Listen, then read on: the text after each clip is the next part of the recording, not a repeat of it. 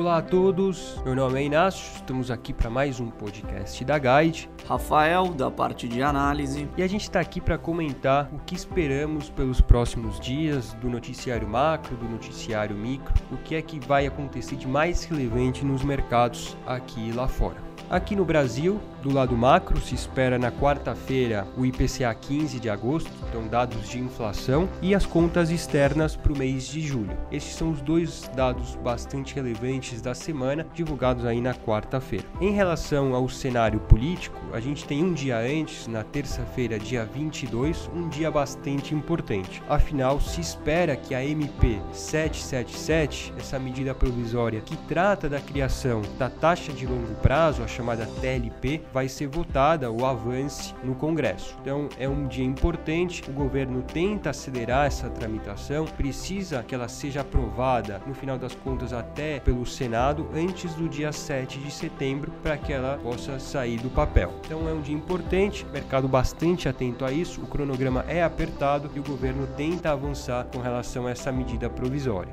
Em relação ao exterior, a gente tem um encontro importante que acontece nos Estados Unidos Unidos e que vai reunir não só banqueiros centrais, acadêmicos, mas também gente do mercado financeiro. É o encontro de Jackson Hole que acontecerá entre os dias 24 e 26. Ele é importante porque nos últimos anos foi um momento onde os banqueiros centrais conseguiram dar sinalizações relevantes para os mercados e isso fez bastante preço. Em especial, nessa semana se esperam os discursos da Yellen, que é a presidente do Banco Central americano, e do Mario Draghi, que é o presidente do Banco Central europeu. Foco em especial ao discurso do Mário Draghi, dado que a Europa tem mostrado bons dados de economia e se espera que avance aí no processo de aumentar juros e diminuir os estímulos que têm sido adotados nos últimos meses. Bom, do lado micro, pessoal, o noticiário essa semana é marcado pelos eventos políticos, como o Inácio ressaltou. Então, caso o MP 777 avance em linha com o esperado pelo governo, a gente pode ver um quadro um pouco mais positivo